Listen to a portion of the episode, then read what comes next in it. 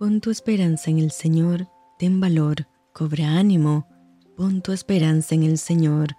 Te saluda tu amiga Merari Medina.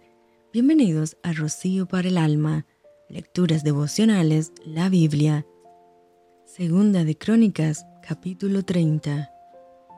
Envió después Ezequías por todo Israel y Judá y escribió cartas a Efraín y a Manasés para que viniesen a Jerusalén a la casa de Jehová para celebrar la Pascua a Jehová Dios de Israel.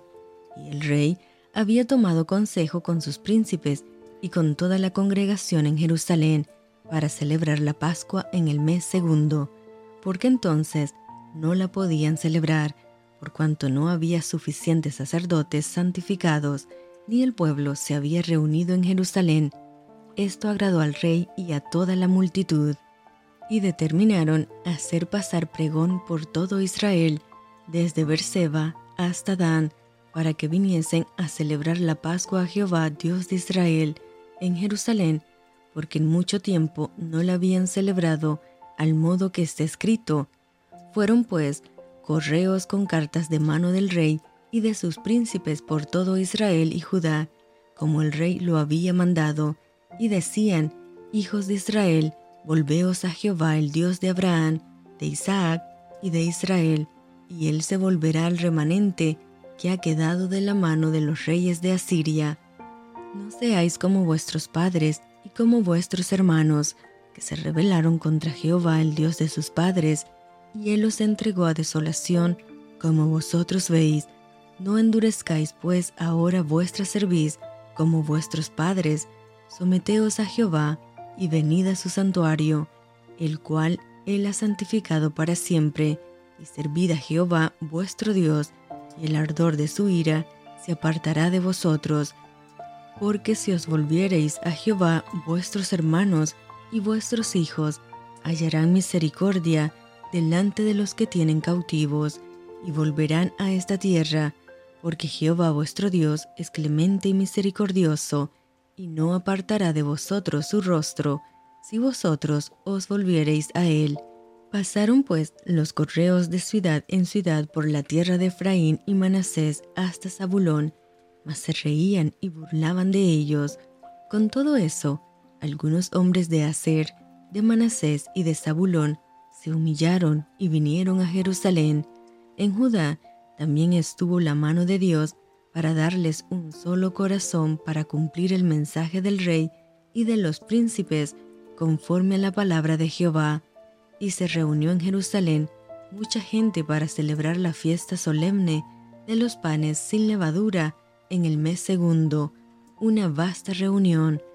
Y levantándose, quitaron los altares que había en Jerusalén, quitaron también todos los altares de incienso, y los echaron al torrente de Cedrón,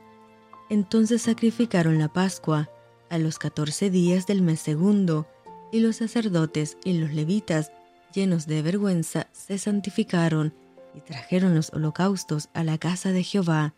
y tomaron su lugar en los turnos de costumbre, conforme a la ley de Moisés, varón de Dios, y los sacerdotes esparcían la sangre que recibían de manos de los levitas, porque había muchos en la congregación que no estaban santificados, y por eso los levitas sacrificaban la Pascua por todos los que no se habían purificado, para santificarlos a Jehová, porque una gran multitud del pueblo de Efraín y Manasés y de Isaacar y Zabulón no se habían purificado, y comieron la Pascua, no conforme a lo que está escrito, mas Ezequías oró por ellos diciendo, Jehová es bueno, sea propicio a todo aquel que ha preparado su corazón para buscar a Dios, a Jehová, el Dios de sus padres, aunque no esté purificado, según los ritos de purificación del santuario. Y oyó Jehová a Ezequías y sanó al pueblo. Así los hijos de Israel que estaban en Jerusalén celebraron la fiesta solemne de los panes sin levadura por siete días con grande gozo, y glorificaban a Jehová todos los días, los levitas y los sacerdotes, cantando con instrumentos resonantes a Jehová, y habló Ezequías al corazón de todos los levitas que tenían buena inteligencia en el servicio de Jehová,